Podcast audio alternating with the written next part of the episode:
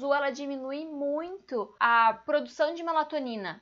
Por quê? Porque isso quer dizer que o seu corpo deveria estar acordando. Então, se eu tô com incidência de luz até tarde no meu rosto, eu causo uma pane, meu corpo fala: peraí, mas é de noite ou é de dia? O que está acontecendo? É para eu produzir melatonina ou é para produzir cortisol e testosterona? Para o corpo é difícil de entender o que, que ele deveria estar tá fazendo naquele momento. Ele vai lutar contra ele mesmo para poder desligar o, o teu sistema.